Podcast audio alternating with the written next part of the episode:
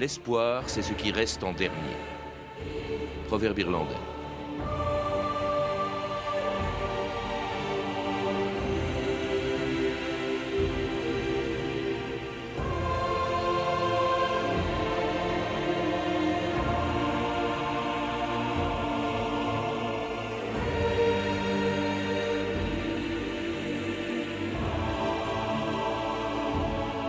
« 2000 ans d'histoire.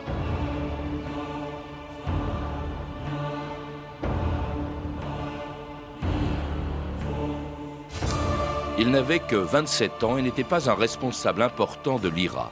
Arrêté en 1976 et condamné pour port d'armes à 14 ans de prison, Bobby Sands n'était qu'un détenu parmi d'autres catholiques d'Irlande du Nord qui moisissaient dans les blocs H de la sinistre prison de Longkesh, à une dizaine de kilomètres de Belfast. Deux mois avant sa mort, le 5 mai 1981, presque personne n'avait encore entendu parler de lui, jusqu'à ce qu'il commence une grève de la faim pour que les combattants de l'IRA en prison y soient traités comme des prisonniers politiques. C'était le début d'un bras de fer avec Margaret Thatcher, qui, en refusant les exigences de Bobby Sands et en le laissant mourir de faim, allait faire de lui un martyr dont le calvaire pendant deux mois a fait la une des journaux du monde entier. France Inter le 2 mai 1981, trois jours avant la mort de Bobby Sands. Bobby Sands en est à son 63e jour de grève de la faim. On ne sait plus quoi dire à propos de son état de santé. Certains parlent d'agonie.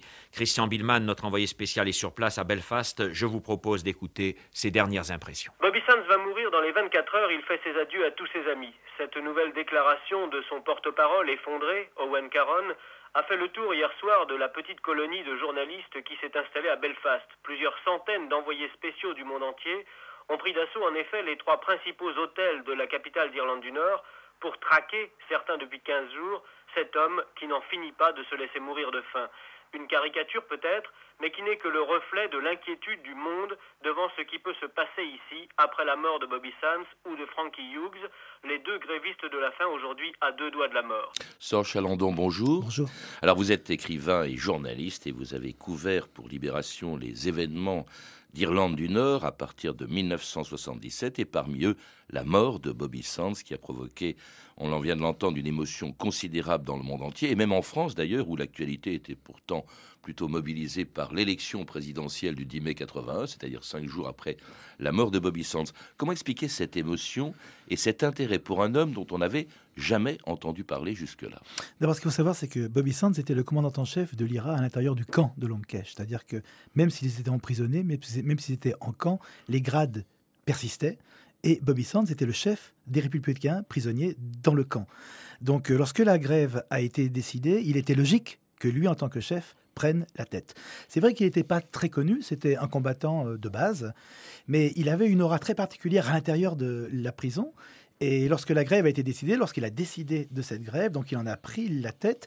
Et ce qui est très particulier, c'est que les gens ont fait sa connaissance en Irlande au même moment où nous, nous faisons sa connaissance en France mmh. et et en fait à l'étranger. Et où on découvrait au fond les problèmes de cette Irlande du Nord, dont il faut rappeler qu'elle a été séparée du Sud, du Sud qui allait devenir un État indépendant, l'État d'Irlande, l'Irlande du Nord, l'Ulster étant restant rattaché euh, au Royaume-Uni. Alors avec un, dans un pays très profondément divisé en deux communautés, les catholiques minoritaires euh, et qui supportaient mal la, euh, la domination des protestants qui voulaient eux rester rattachés euh, à, à l'Angleterre, deux communautés séparées qui se détestaient et qui allaient s'affronter à partir de 1969 dans une longue guerre de 30 ans.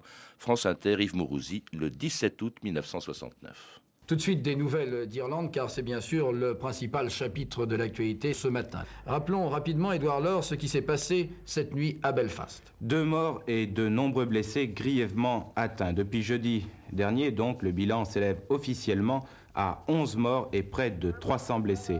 Et à l'instant, j'apprends que les fusillades de tireurs isolés ont repris dans le haut de Falls Road à Belfast. L'armée a investi le quartier. Qu'est-ce que vous demandez exactement? Nous voulons que si nous allons être les citoyens du Royaume-Uni, si nous payons les impôts au gouvernement du Royaume-Uni, nous voulons l'égalité avec tous les autres citoyens du Royaume-Uni. Nous avons ici une situation coloniale. Nous sommes dans cette ville la première colonie de l'Angleterre, Londonderry, Et nous avons ici, le problème est un problème de religion, de race, de classe et, et de politique. Et c'était un catholique d'Irlande du Nord en 1969, au moment où a commencé ce que les Anglais ont appelé pudiquement, je rappelle encore aujourd'hui, les troubles, sort Chalandon. En fait, les troubles, c'est une véritable guerre. Oui, euh, les troubles, c'est comme la pacification en Algérie. C'est-à-dire c'était un moyen de ne pas dire le mot guerre.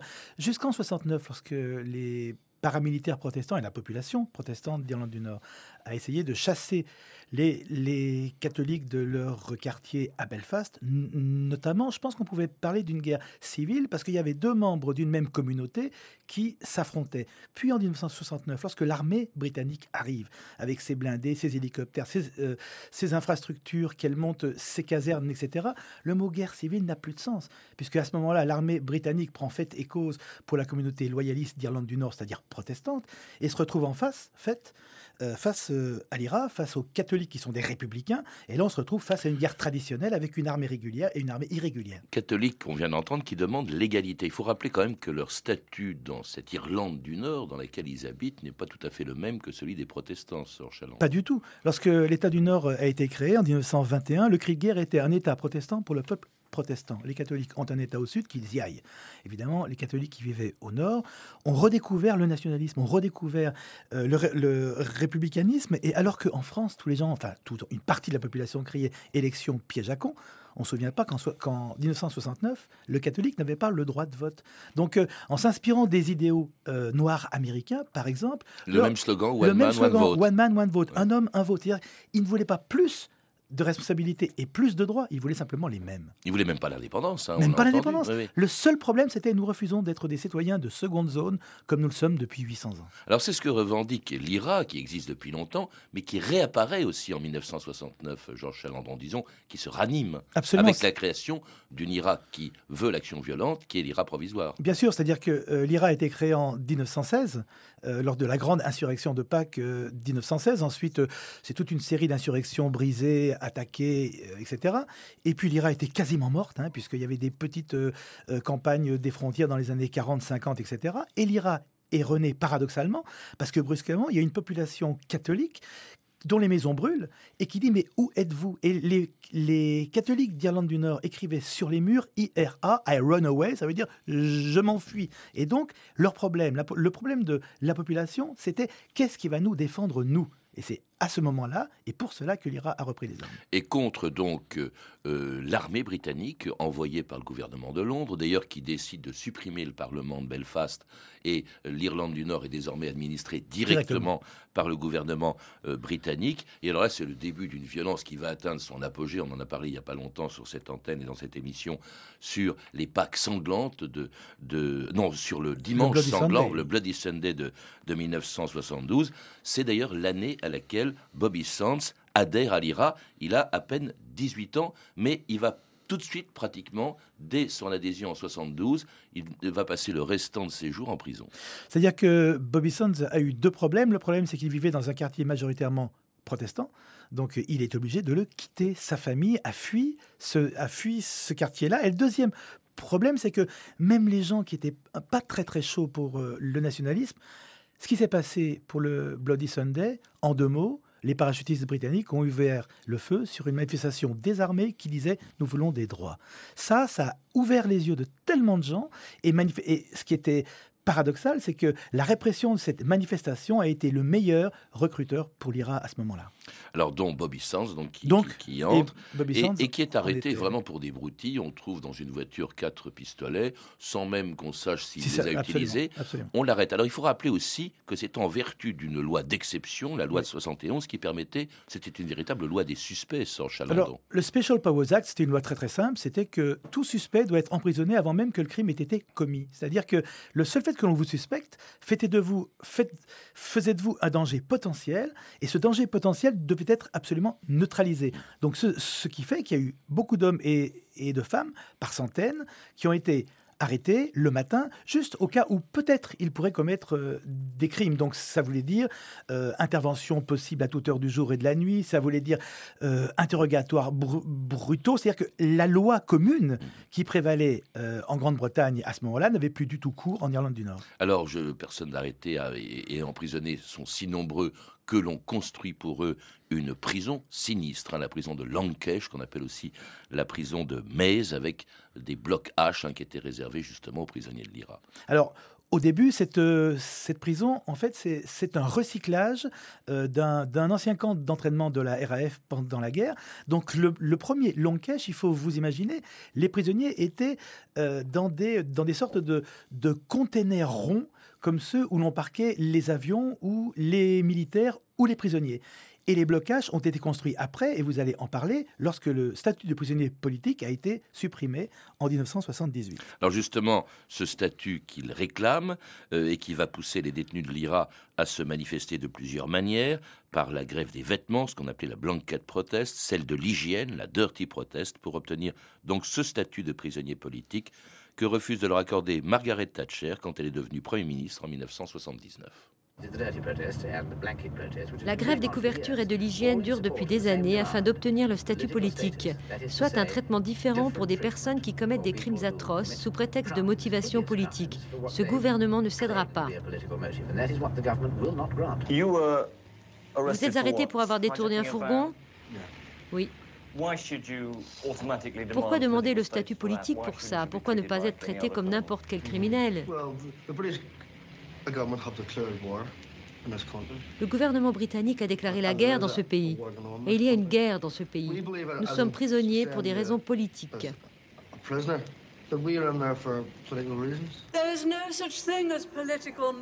Le meurtre politique n'existe pas, pas plus que l'attentat politique ou la violence politique.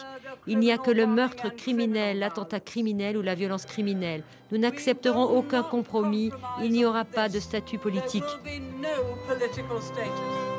There's a place just outside Lisbon. It's a place that's known to few. Where a group of Irish rebels are held by Faulkner's crew. They are forced to live in cages like the inmates of Bellevue. But the spirit of 1960 will always see them through. Lankesh has shown to everyone the system must be broke. Lankesh, les Wolfstones, c'était et on a entendu avant cette chanson donc de circonstances, on a entendu Sir Chalandon Margaret Thatcher, hein, qui était devenue Premier ministre en 1979, refusant ce fameux statut politique. En quoi consistait-il? Vous le rappelez, il avait déjà existé, mais il avait été supprimé en 1976. Voilà, c'est-à-dire qu'il avait déjà existé parce que tout simplement, ceux qui étaient arrêtés là n'étaient pas ni des voyous, ni des violeurs, euh, ni des criminels. Et donc, il avait existé. C'est-à-dire que les Britanniques trouvaient normal qu'ils aient un statut non pas politique ni militaire, évidemment, mais c'était un statut particulier. Alors ça consistait en quoi? Ça va faire rire, je pense. C'était la possibilité d'avoir une lettre euh, par jour, un colis par semaine.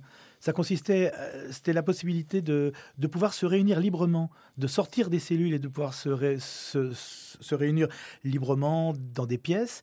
Ça consistait euh, la possibilité de ne pas faire de travail carcéral et surtout, surtout, surtout, de ne pas porter l'uniforme infamant des droits communs et de porter leurs propres vêtements. Et c'est ce qu'ils réclament quand ce statut a été supprimé, c'est ce qu'ils vont réclamer. Alors avec des manifestations euh, assez étonnantes, non violentes, hein, il faut le rappeler. D'abord ce qu'on appelait la blanket protest. C'était quoi ça Alors la, la, blanket protest a été commencée par euh, un ami qui s'appelle Kieran Nugent. Et Kieran Nugent, le 14 septembre 67, 76, pardon, c'est le premier prisonnier qui devient non Donc vous imaginez le camp de Lonkesh, il est séparé en deux.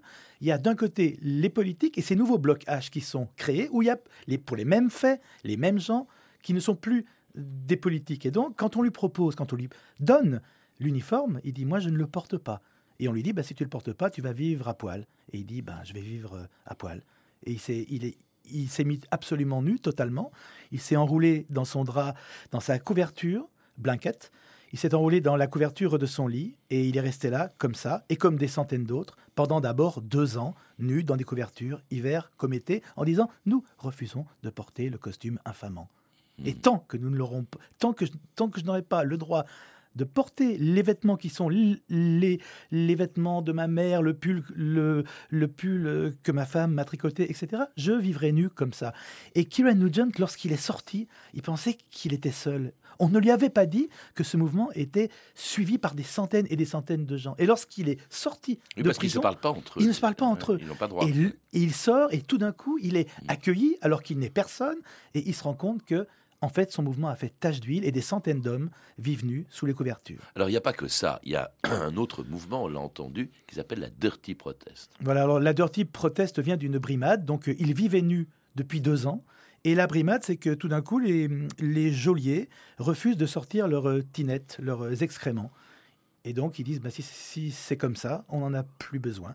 Et donc, ils sont mis à chier dans leurs mains, à pisser par terre et à étaler leurs excréments sur les murs de leurs cellules pendant deux ans encore. Pendant quatre ans et demi, ces hommes ont vécu nus dans leur merde et leur pisse pendant C'est- quatre ans et demi. C'est une des scènes les, les plus fortes, on la voit à plusieurs reprises d'ailleurs du film Hunger, hein, pas Hungry comme je t'ai dit au début, qui sort aujourd'hui dans les salles, effectivement, la- la- la- l'état de- l'état dans lequel vivent ces gens qui en plus sont brutalisés. Euh, la- Ils sont frappés, gardiens, ils sont ouais. battus, ils sont lavés de force. Et pour eux, Margaret Thatcher dit que c'est une grève sale. Et eux disent c'est une grève de dignité absolue. On n'a plus que nos corps pour armes. On n'a plus que nos corps pour armes. Et puis alors, cette euh, Margaret Thatcher qui est déterminée, qui refuse absolument le, le statut de prisonnier politique, qui est, qui est euh, inflexible, ce qui fait que ils vont se lancer dans un autre type d'action, pas nouveau, hein, je crois qu'il avait déjà été euh, employé par l'IRA et même, euh, bien sûr, euh, dans d'autres mouvements non violents, je pense évidemment à Gandhi en Inde, c'est-à-dire dans une grève de la faim. Il y en a eu deux en fait. La première, c'est en 1980, sur Chalandon. C'est ça. Et lorsque lorsqu'un Irlandais dit qu'il rentre en grève de la faim, il parle d'une chose qui fait partie de la culture. Le Lord maire de Cork, qui s'appelait Terence McSweeney, est mort en grève de la faim en 1920. Donc euh, la grève de la faim en Irlande, c'est quelque chose qui conduit à la mort. C'est que- c'est quelque chose qui est profondément inscrit. Donc lorsqu'en 1980, Octobre 80. octobre, ils se, ils, sont, ils, se, ils se sont aperçus de quoi? Que ils vivent nus, dans leurs excréments, personne n'en parle. Et ils disent il faut qu'on passe au stade supérieur. Et ils commencent une grève euh, de la faim, les uns après les autres. Bobby Sands n'est pas dans cette grève-là. Et au bout de quelques semaines, Margaret Thatcher dit je cède. Et, propo- et, et propose des vêtements qui seront euh, des vêtements civils.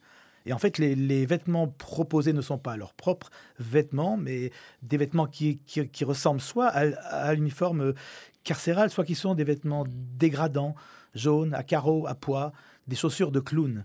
Et ces hommes qui étaient nus pour leur euh, dignité refusent d'être habillés en clown. Margaret Thatcher a menti. Oui, Elle c'est a ce qui menti. Oui, Euh, elle a menti. Puis alors cette grève s'arrête. Il faut rappeler qu'elle a La été initiée par sept personnes qui ont commencé la Oui. grève en même temps, ce Oui. qui évidemment posait un problème. Bref, cette première grève de 1980 s'arrête en décembre 80. Ça a été le Noël le plus terrible de toute cette communauté. Et un échec donc qui pousse Bobby Sands à reprendre cette grève d'une manière différente. On écoute un extrait du film Hunger qui sort aujourd'hui donc sur les écrans et la réaction de Margaret Thatcher. I'm starting a hunger strike on the 1st of March. J'entame une grève de la faim le 1er mars. La dernière grève de la faim ratée. Sept hommes ont commencé en même temps et ils n'auraient pas sacrifié le plus faible. And Du coup, on était une proie facile pour les Anglais. Et on s'est fait avoir. Cette fois, un homme commencera tous les be 15 dead, jours. Ceux qui meurent sont remplacés. On est assez 75 nombreux, il y a men, and then 75 volontaires. Pour l'amour de Dieu, ce qui change cette fois, c'est que tu vas mourir, Bobby. C'est une possibilité.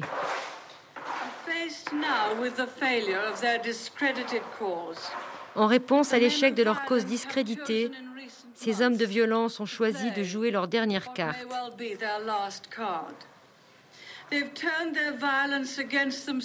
Ils ont retourné cette violence contre eux en entamant une grève de la faim jusqu'à la mort. Ils espèrent jouer sur l'émotion des gens, la pitié, dans le but de créer des tensions et d'alimenter le feu du ressentiment et de la haine.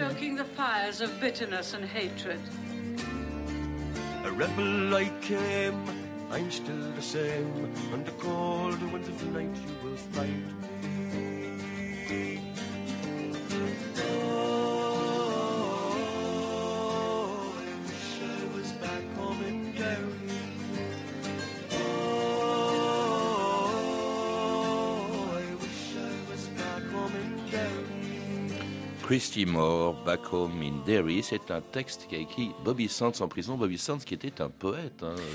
Alors c'était un, com- un com- un- un combattant euh, et en même temps tous ceux qui le connaissaient savaient qu'il jouait de la guitare, il parlait le gaélique, il écrivait. D'ailleurs c'est lui qui était professeur de gaélique à l'intérieur de la prison et il écrivait, il faisait des poèmes, il faisait euh, des livres. C'est lui notamment, avant sa mort, qui a écrit Notre revanche sera le sourire de nos enfants.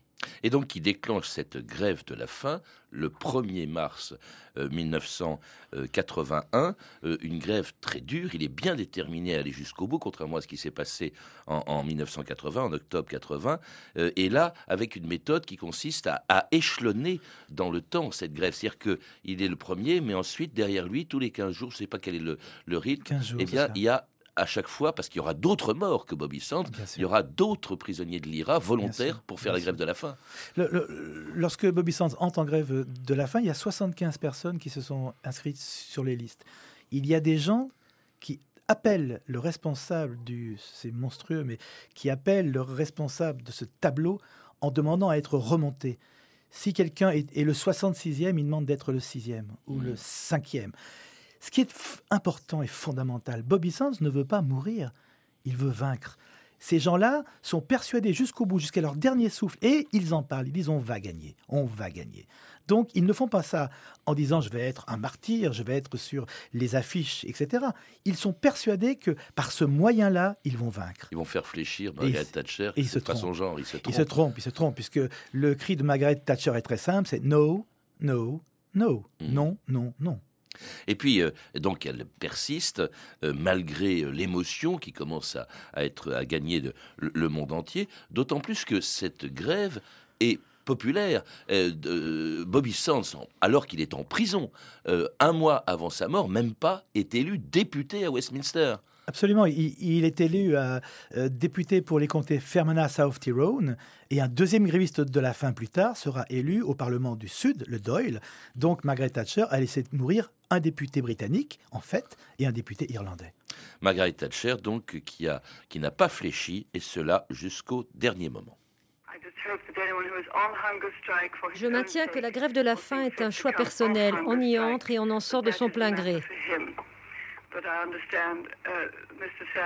Monsieur Sands est toujours en grève de la faim et je regrette qu'il ne l'arrête pas. Il était minuit 17 hier soir à Belfast lorsque le détenu catholique Bobby Sands est mort au terme d'une grève de la faim de 65 jours, une grève suicidaire dont on se demande maintenant à qui elle va profiter. L'ambiance ce soir à Belfast avec l'envoyé spécial de France Inter, Christian Billman. Sont apparus aux fenêtres des corons de Falls Road, le plus grand des ghettos catholiques. Sous la pluie, les débris des barricades de la nuit dernière, les carcasses de voitures brûlées et un pub incendié prennent des airs lugubres. Des groupes s'arrêtent et se parlent devant les maisons de briques. Toute la journée, des bandes de garçons de 14 à 18 ans ont continué de harceler les soldats britanniques et les policiers irlandais à coups de pierres, de bouteilles et de cocktails Molotov.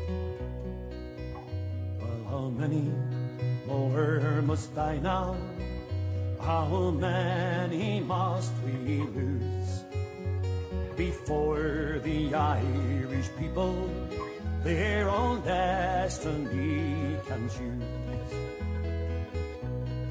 From immortal Robert Emmet to Bobby Sands MP and we gave them thirty thousand votes while in captivity. For before he went on hunger strike, young Bobby Et c'était une chanson écrite en hommage à Bobby Sands après sa mort. Alors vous étiez, vous, euh, à Belfast à ce moment-là, euh, Serge Chalandon, je crois même que vous avez été un des rares journalistes à voir euh, Bobby Sands euh, mort. Alors euh, j'étais là et euh, on dormait très peu à ce moment-là et j'ai été réveillé par un cri dans la rue. Bobby dead, Bobby est mort. Et je pensais que l'homme qui criait était sous. En fait, il pleurait. Et brusquement, il s'est passé quelque chose qui est très fort en Irlande du Nord, à Belfast, et qui est la marque du deuil, ou la marque de la colère, ou la marque de- du danger imminent. C'est que des centaines et des centaines de femmes sont descendues dans les rues avec les couvercles de poubelles métalliques et ils ont commencé à frapper sur le sol. Et les femmes étaient aux fenêtres et tapaient avec euh, euh, des louches sur euh, des casseroles. Et brusquement toute la ville a été bercée de ce cri métallique qui était absolument insensé. Ensuite, il y a eu les enfants, donc les, les enfants qui se précipitaient, ils étaient en pyjama, ils se précipitaient, ils jetaient leurs petites pierres sur des forts, sur c'était c'était un moment de violence extrême. Et il y a eu un troisième cri de Belfast qui a été un souffle, c'est que brusquement, il n'y a plus de bruit et il y a eu les prières. Et partout au coin des rues, il y avait des hommes et des femmes agenouillés qui disaient les rosaires. Et c'était, ce murmure de mort était absolument incroyable. On peut se demander aujourd'hui, quand même, des années après, si ça a servi quelque chose. La grève s'est poursuivie puisqu'il y a eu neuf morts encore après Bobby Sands. Elle s'arrête en octobre. Euh, et puis finalement, euh, on se demande ce qui s'est produit. Bon, certes, l'IRA Bobby Sands était devenu extraordinairement populaire, euh, très connu, mais quand on pense qu'il a fallu attendre des années pour qu'un processus de paix s'engage et pour qu'on trouve aujourd'hui des ministres catholiques et protestants dans le même gouvernement d'Irlande du Nord. Bien sûr, mais je pense qu'au même terme que l'insurrection de 1916 ou avant cela la grande famine, je pense que Bobby Sands fait partie de ce socle qui fait qu'aujourd'hui la paix elle est inévitable. Et euh, nous avions tous les yeux trop sur cet événement en disant c'est épouvantable, c'est horrible, etc. La mort de Bobby Sands, son martyr, son sacrifice et de neuf autres camarades, c'était déjà terriblement la paix en train de se faire. Et s'il a fallu tout ce temps, et nous ne sommes pas en paix, c'est un processus de paix, même si la guerre est effectivement finie, s'il a fallu tout ce temps, c'est parce qu'il y a 800 ans d'histoire. Hmm. On dit toujours tourner la page, mais il faut la lire avant. Et donc le jour où Bobby Sands est mort, paradoxalement, l'Irlande avait de plus en plus de chances de trouver sa dignité. Est-ce qu'elle est tournée? Parce qu'on n'en parle plus beaucoup. Il y a ce film, Hunger, donc, euh, qui sort aujourd'hui, mais euh, en France. Mais est-ce qu'en Irlande, il est encore très présent, en Irlande du Nord, le souvenir? Il nous reste quelques secondes à peine. Bobby Sands est partout. Il est dans les cœurs, il est sur les murs, il est dans les conversation et surtout il est dans l'imaginaire. Donc euh, il fait partie de ces hommes et de ces femmes qui font que les Irlandais savent pourquoi ils peuvent marcher librement dans la rue aujourd'hui. Merci, Sir Chalandon. Je rappelle que vous êtes l'auteur d'un roman, Mon traître, hein, qui a été publié euh, cette année chez Grasset et qui a reçu d'ailleurs le prix Joseph Kessel, l'histoire d'un de vos amis dont vous avez appris qu'il avait trahi l'IRA hein, pendant 25 ans. C'est un, roman très émouvant. Vous êtes également l'auteur avec Daniel Erard de Avoir 20 ans à Belfast, publié chez Alternative. À lire également Le Martyr de Bobby Sands, un récit fragmenté de Rinaldo de Pagne, publié chez Edith dans la collection Voyage au bout d'une vie. Et enfin, je signale, bien sûr, je l'ai déjà fait, la sortie ce mercredi du bon film Hunger de Steve McQueen, dont vous avez pu entendre quelques extraits avec Michael Fassbender dans le rôle titre. Vous pouvez retrouver toutes ces références par téléphone au 32 30, 34 centimes la minute ou sur le site franceinter.com. C'était 2000 ans d'histoire. À la technique, Philippe Duclos, Sandrine Laurent. Documentation et archivina, Emmanuel Fournier, Clarisse Le Gardien, Franck Olivard et Hervé Evano. Une réalisation de Anne Kobilac.